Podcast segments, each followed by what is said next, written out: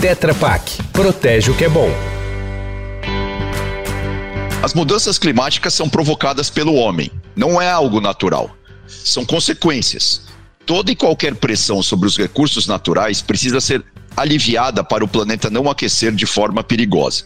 Uma das estratégias para que isso ocorra é o desenvolvimento da economia circular, um conceito discutido na academia desde os anos 1970, mas que agora passa a entrar na vida das pessoas. Mas afinal, o que é isso na real? De maneira simples, é qualquer ação que aumenta a vida útil de uma matéria-prima retirada da natureza. Ou seja, no caso da personagem principal do nosso podcast de hoje, a embalagem cartonada, que lá no início do processo precisou de matéria-prima como a celulose de uma árvore para ser formada, quanto mais ela for reciclada, melhor. Além do papel, existem outras questões atreladas aos demais componentes da caixinha, como o plástico e o alumínio, e a correta destinação para que tudo isso possa ter outros usos, já que lixo de fato não existe. Mas o mais importante nesse contexto, gente, é a gente tentar buscar soluções que envolvem todas as etapas de vida desses materiais e o que chamamos de pós-consumo, quando a função primária da caixinha deixa de existir. É por isso que hoje, aqui no nosso podcast Notícia no Seu Tempo, vamos conversar com Valéria Michel, diretora de sustentabilidade da Tetra Pak Brasil e Cone Sul. Ela vai falar com a gente sobre economia circular e as várias formas que a empresa está lidando com essa questão no seu dia a dia. Oi, Valéria, tudo bem? Primeiro, o legal seria saber como a Tetra Pak começou a mudar essa chave em direção à economia circular e o que está em pé nesse processo hoje, Valéria. Oi, Eduardo. Então, é, hoje o SG é pauta, né, em todas as empresas, mas aqui na Tetra Pak esses três pilares eles vêm sendo trabalhados já há muitos anos. E, e, a prova disso é que o nosso fundador, ele já acreditava que uma embalagem ela deveria gerar mais economia do que ela custa. Ou seja, aqui para nós a sustentabilidade não é uma tendência. A gente já desde 99, mais ou menos, a gente reporta o nosso desempenho ambiental e desde 2005, mais do que o desempenho ambiental, mas outras questões mais amplas, né?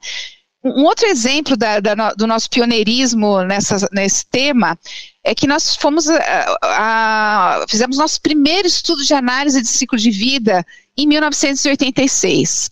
Isso reflete o nosso compromisso com uma economia circular baixa em carbono, onde a gente busca, é, principalmente através de ações é, concretas em toda a nossa cadeia de valor, mitigar o impacto climático.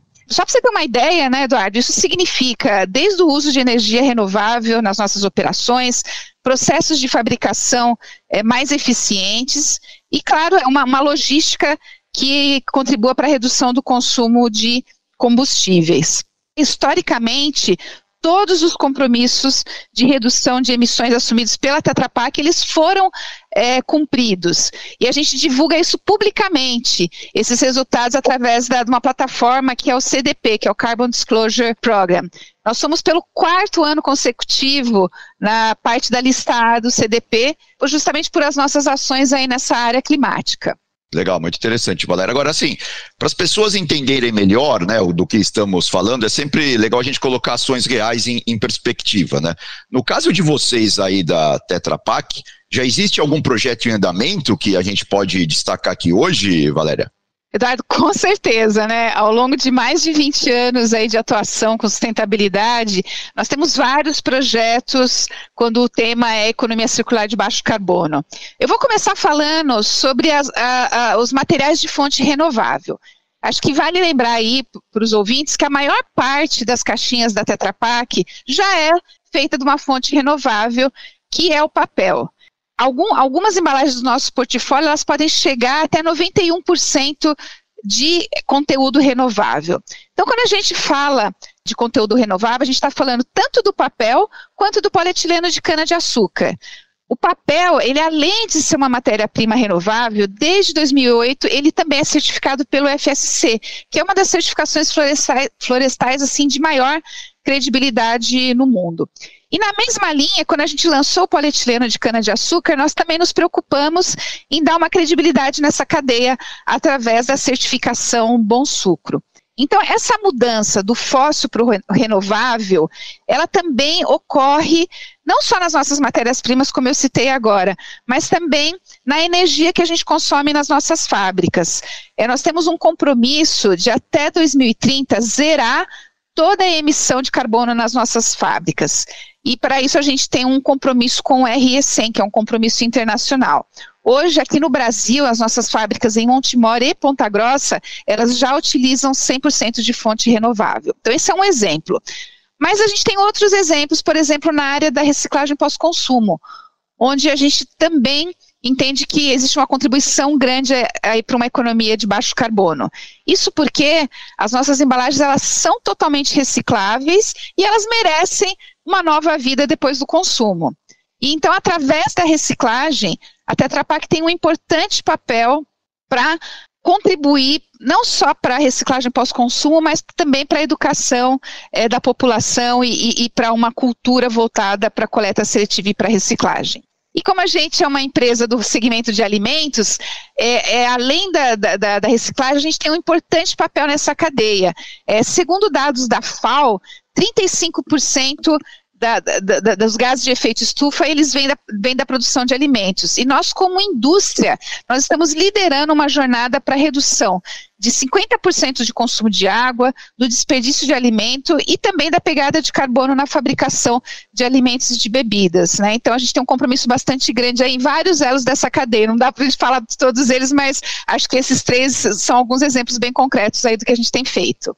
Ah, legal, Valéria. Muito interessante mesmo esses vários caminhos né, que vocês estão seguindo. Mas é claro que assim, né? Obviamente que é, toda essa questão da economia circular ainda precisa ganhar mais escala, né? Precisa aumentar mais.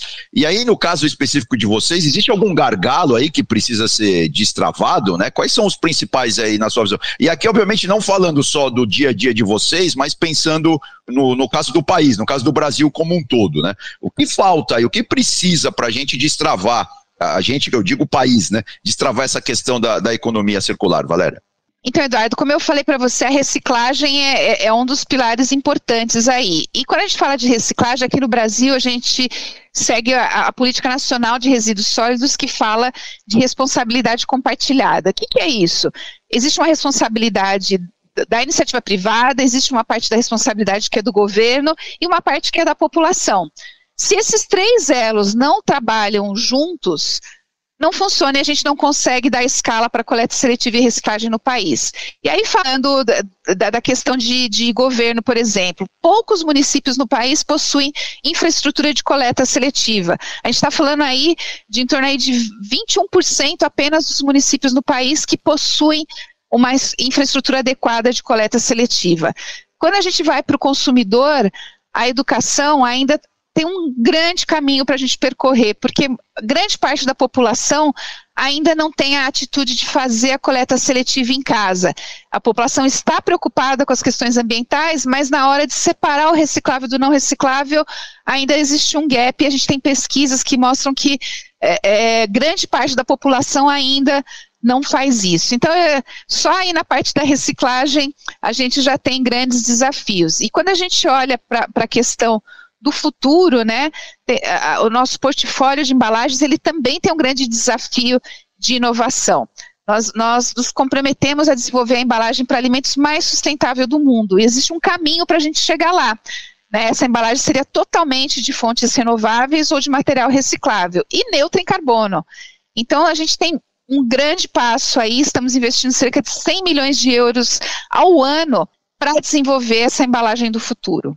Ah, interessante. Ou seja, no caso específico da sociedade, né, quando a gente fala, ou seja, ainda falta realmente cair a ficha, né, em termos de como a gente pode participar mais de todo esse processo, né, no caso da, da reciclagem mesmo, né, no dia a dia, nas nossas casas, enfim, até escritórios e, e coisas do, do tipo, né.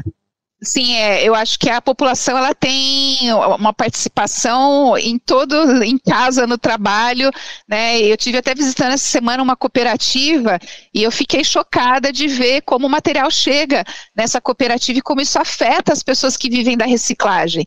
Então, sim, a população tem um papel muito importante em dar a sua contribuição, em fazer a separação correta e pensar não só no meio ambiente, mas também no impacto social que a reciclagem pode trazer. E no caso específico uh, de vocês, uh, Valéria, quais são os próximos passos aí no, no médio, longo, curto prazo? Como que vocês estão vislumbrando aí essa questão da, da economia circular? Para onde a coisa vai caminhar? Onde que precisa aumentar algum, algum processo? Como que está sendo isso hoje no dia a dia de vocês? Então, eu vou, vou dividir em, em, duas partes. Uma questão de portfólio, que como eu comentei com você, a gente vem trabalhando para essa embalagem do futuro mais sustentável, que vai continuar sendo totalmente reciclável como ela já é hoje, mas ela vai ser ainda mais fácil de reciclar. Então, a gente tem vários é, desenvolvimentos aí já pelo mundo de barreiras alternativas, de embalagens é, com é, maior conteúdo de, de, fibra, enfim, tem todo um caminho para chegar nessa embalagem do futuro e que a gente vai, trilhando para conseguir entregar esse compromisso nosso até 2030. E na, na área da reciclagem, o desafio ele é ainda maior, e principalmente em países como o Brasil, onde você tem uma realidade social é, bastante difícil. Aqui no Brasil, a gente tem buscado parcerias público-privada porque eu comentei lá que existe um gap na questão da infraestrutura é, dos municípios. Não dá para a gente só esperar é, que isso se resolva. Então, a Tetra Pak desenvolveu um projeto que é o Recicla Cidades, junto com municípios. Ele começou em 2018, já passou aí por 21 cidades, onde a gente procura o quê? Municípios que estão interessados em mudar a realidade de reciclagem, em engajar a população, em trabalhar a educação, e, ensinar a população como ela pode contribuir de uma maneira simples para toda essa cadeia. E esse projeto ele, ele vem crescendo e a gente tem visto muitas prefeituras engajadas e interessadas em mudar essa realidade. Eu acho que esse é um, é um, é um passo que a gente está seguindo para criar um legado, criar um legado para a mudança dessa cultura no país. Perfeito.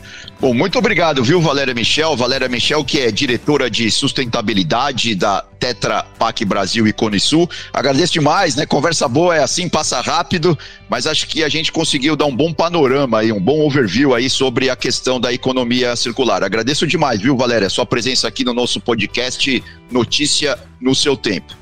Eu que agradeço, Eduardo. Acho que a gente sempre tem que buscar oportunidades de levar a informação para as pessoas, para que elas entendam qual é o papel delas, como que funciona isso no país que a gente vive. E eu acho que juntos a gente, com colaboração, a gente consegue muito mais resultado, não só a colaboração da população, mas também de outras empresas, para que esse movimento seja muito mais forte do que só com um, uma empresa ou só com uma parte dos envolvidos. Muito obrigada pela oportunidade, Eduardo. Obrigado mais uma vez, Valéria. Bom, gente, então esse foi o nosso podcast Notícia no seu tempo. Eu me despeço por aqui. Muito obrigado pela audiência e até uma próxima. Tchau. O podcast sobre economia circular do canal Notícia no seu tempo é um patrocínio Tetra Pak. Tetra Pak, protege o que é bom.